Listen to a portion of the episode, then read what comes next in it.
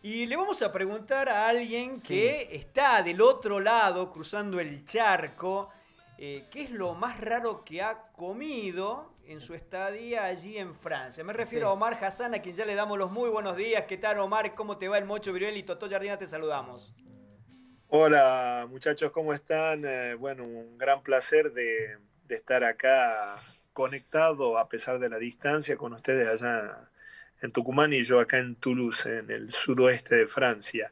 Y sí, lo que puedo decir, algo que, bueno, que me tocó comer, eh, lo más extraño, puedo decir, son los eh, caracoles, pero los famosos escargots, como le llaman acá. este, Y bueno, como acá hay muchas asociaciones eh, de, lo que le llaman las hermandades, la confrérie, de, distintos productos locales y bueno, una de esas me habían este, apadrinado por lo que eran los, eh, los escargots. Así que bueno, tuve que comer dos platos enormes.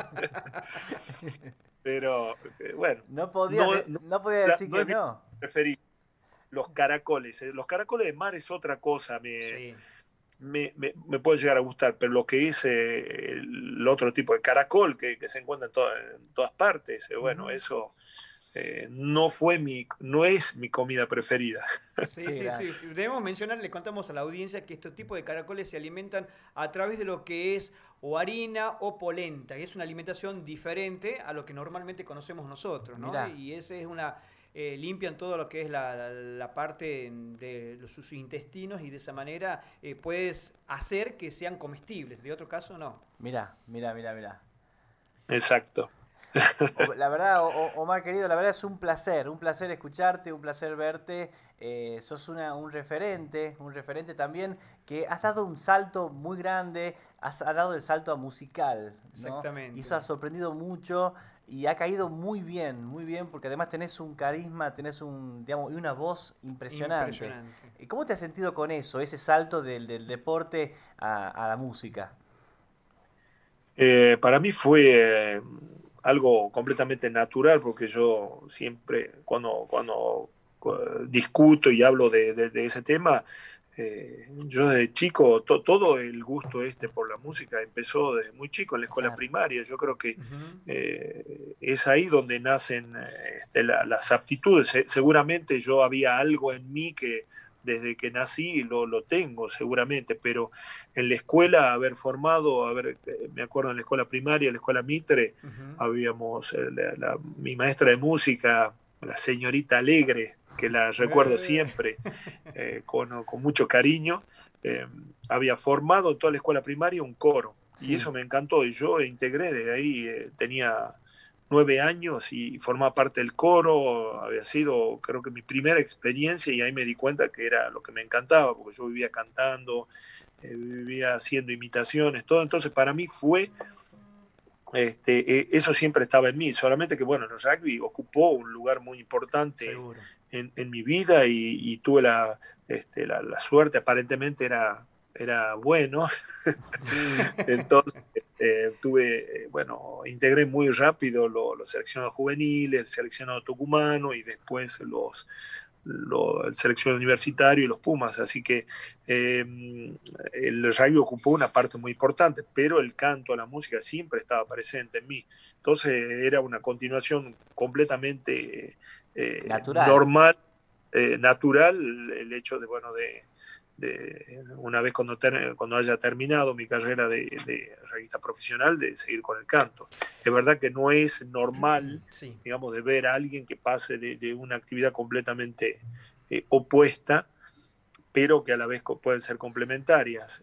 Y sobre todo el puesto, creo que en el cual yo jugaba de pilar claro. y después otro arte completamente distinto, creo que ese era, lo más eh, este, sorprendente, si puede decir. Sí, no, lo que, lo que decía Omar, digamos, con todo el respeto, pero eras gigante, digamos, ¿entendés? Cantando de esa forma. Encima, claro, con, con ese... la contextura, la, contextura, física, de, de, Pilar, como vos decías, con esa voz, y era una cosa que vos decís, la verdad que nuevo y la verdad que cayó muy bien, cayó muy bien sobre todo, sobre todo por esto vos decís, tenías un talento y lo tenés, entonces está, está buenísimo.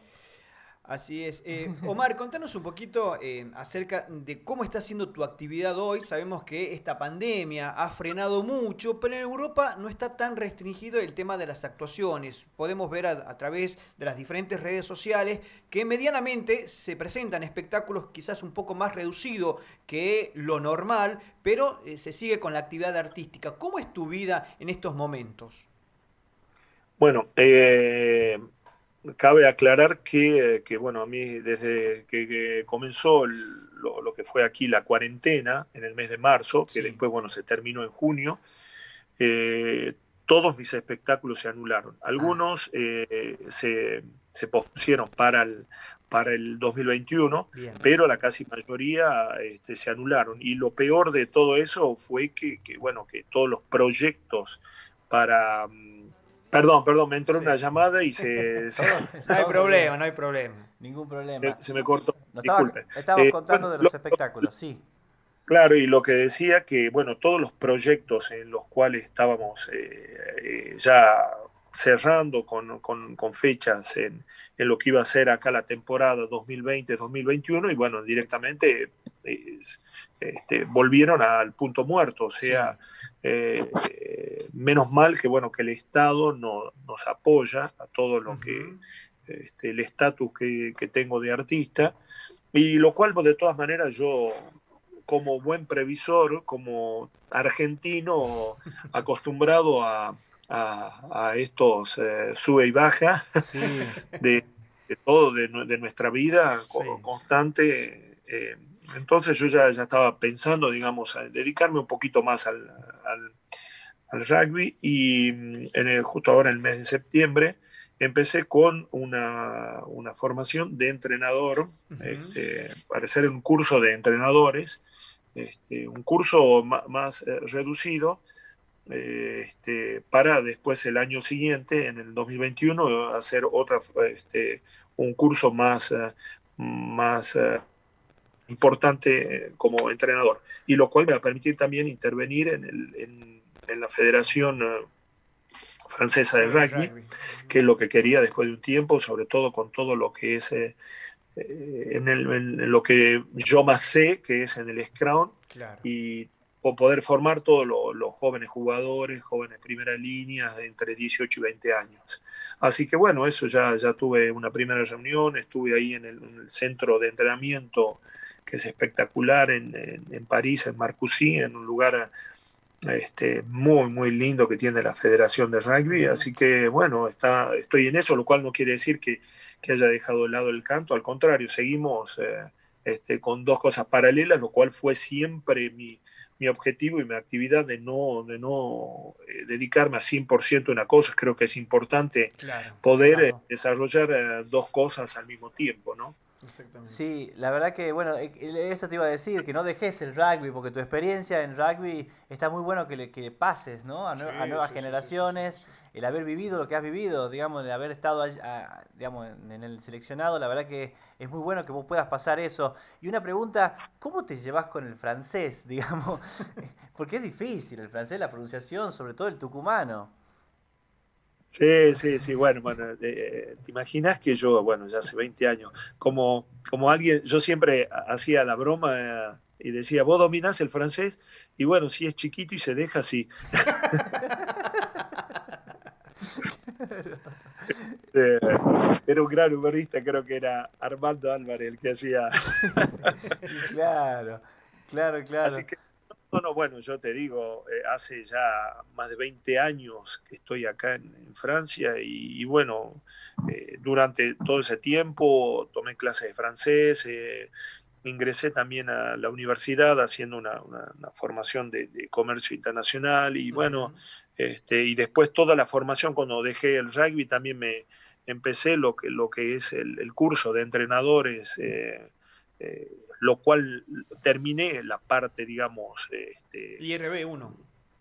Una, una parte del curso de entrenadores y no lo continué al año siguiente, pero y después entre tanto cambiaron, cambiaron todas las eh, los diplomas que acá, bueno, que acá es obligatorio pasarlo si uno quiere este, cobrar por eso. Así que Así que bueno, eh, todo eso, todo eso, escribir, mandar mail, también pensar sobre, en cuanto a los, a los espectáculos, porque a la vez uno mismo a veces se, vende, y, también mi, mi, nuevo espectáculo, el último, que se llama Bel Cantor, este, tengo toda una parte, un texto muy importante, si bien estoy solo, no es un es como un one man, one, one man show, pero en el cual cuento mi vida, todo es un, recorrido en el que cuento, pero en el que canto también. Sí. Este, entonces, bueno, eh, este, me obliga a, bueno, a dominar bien el francés y, expresarme de la mejor manera posible, que sea entendible, a pesar, bueno, que sigo teniendo ese acento y que cuando hablo en español el tucumano no se me fue, como muchas veces. no, seguro, seguro. ¿En, ¿En, qué idioma te sentís más cómodo cantando, Omar? Y bueno, yo creo que hoy en día un artista creo que tiene que ser eh, polifacético en el sentido que, bueno, en los idiomas, este, yo abordo, bueno, este, en español, por supuesto, porque es mi, lengua materna, eh, pero bueno, hago también, canto mucho en francés, en italiano, eh, en inglés algunas cosas, en alemán muy poco, quizás que eso fue lo, lo, único que, que es eh, más complicado, pero bueno, como todo, se trabaja. Eh, pero bueno, dentro de todo mi repertorio es en, español, en francés, en, en, italiano, eh, algunas, muchas cosas en, latín también. Y, y, bueno, todo depende del, del, repertorio que, que abordo, ¿no? Bien, cuéntanos un poco acerca de la realidad que en estos momentos se está viviendo Francia, porque sabemos que em, tanto España como Francia han tenido un rebrote de, esta pandemia. Contamos un poquito vos cómo lo estás viviendo desde adentro a todo esto.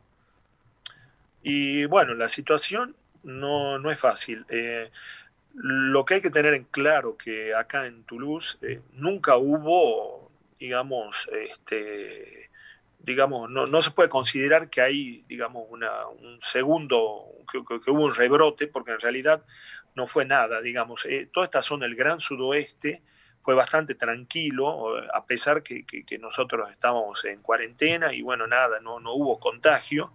Y creo que recién ahora hay muchos contagios porque, bueno, desde el el verano que fue en julio y agosto, la gente fue de vacaciones, lo de la gente del norte vinieron al sur y se mezclaron todos y bueno, el virus circula. Eh, creo que, bueno, esta situación de, estar como un toque de queda, o sea que nadie puede salir desde las 9 de la noche hasta las 6 de la mañana en, las ocho principales ciudades de Francia. entre eso, bueno, está Toulouse y todo lo que son, son, y la aglomeración, eh, lo cual este, corresponde a, más de, 20 comunas, de 20 ciudades que, están pegadas a Toulouse. Y bueno, eso eh, este, te obliga a, organizarte de otra manera, de saber que, bueno, que, que, a las 8 de la noche y bueno, tenés que ir volviendo a tu casa, eh, que, bueno, que los espectáculos también de otra manera se tienen que modificar. Eh, acá en general un, horario en los cuales son los espectáculos siempre es o, a las 8 de la noche, 8 y media o 9. Bueno, todo eso es imposible ahora y bueno, hay que completamente modificarlos, eh, ver si la gente también sigue en ese sentido, eh, eh, todas las medidas también de, distancia social que hay que tener en un espectáculo es, es, bastante complicado, el rugby lo vive de la misma manera y bueno, dentro de todo uno se va adaptando. lamentablemente, bueno, la situación es así eh, este, y hay que adaptarse, pero es verdad que no, no, es fácil. Algo positivo que, que al menos eh, esto sucedió, que las clases, después de las vacaciones de verano, empezaron el primero de septiembre. Eh, lo bueno, que los chicos van a la escuela, creo que es algo muy fundamental. que no, no permite cortar completamente con lo que, lo que sucede en Argentina, en contraposición este, y los más afectados son siempre, vamos, a, a aquellos eh, chicos que, que, bueno, que tienen menos eh, posibilidades económicas. de, ser educados o están en escuelas que, realmente no tienen la posibilidad o una computadora de, de, poder para poder seguir los cursos. Pero yo digo, nada reemplaza el hecho de tener una, maestra, un profesor enfrente y, sobre todo compartir cosas con, con, los chicos. Eh, la escuela, eh, en todo sentido, es una, una parte muy importante en la formación del niño.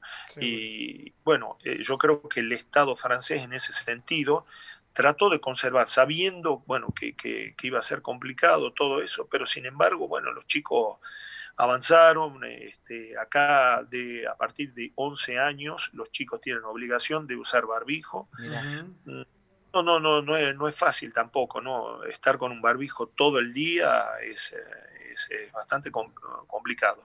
Pero bueno, yo creo que se trata de avanzar.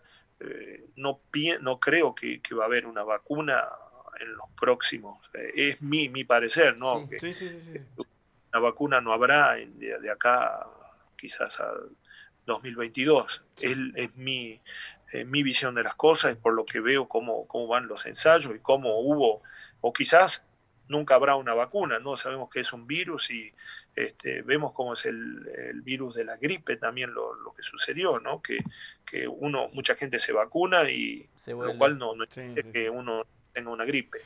Pero bueno, este, eso lo dejamos a los que saben. y, te, viene la pregunta obligatoria como tucumano: ¿empanada o sándwich de milanesa? Oh, no. ¿Para qué? Todavía no comía, pero. No, no, no, no. Es, verdad que dentro de todo, por acá consigo este, empanadas. Y en casa también hacemos. Eh, este, mi, mi, esposa hace unas empanadas riquísimas por supuesto, ¿no? Es carne molida, no pidamos excentricidad. claro. Y cada cuchillo, no, bueno, no. Olvídate.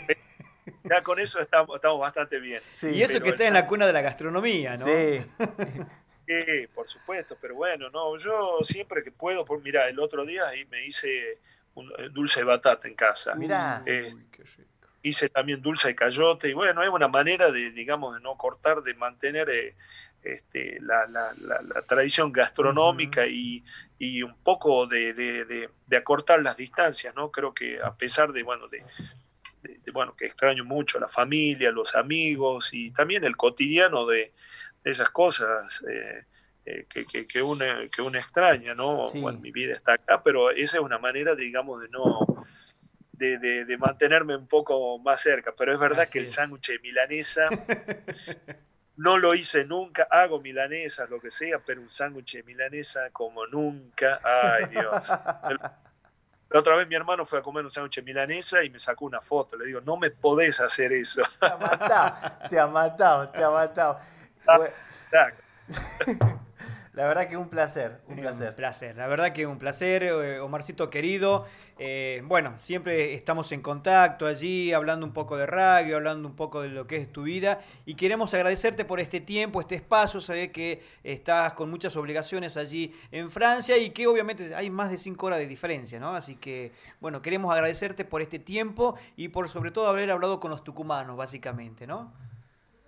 No, por supuesto, mira, sabes que eh, yo siempre guardo en mi, en mi, corazón eh, este, la provincia, todos los recuerdos que yo tengo de chico y lo que, bueno, como te digo, mi, la escuela Mitre, la, eh, bueno, la verdad que es un placer que se da uno. Ya mandar un mensajito. Sí, la verdad que, ya lo mandamos un mensajito. La verdad que un placer, mucho tiempo también. Se ha, hablado de todo. De todo, de todo, Una, una figura internacional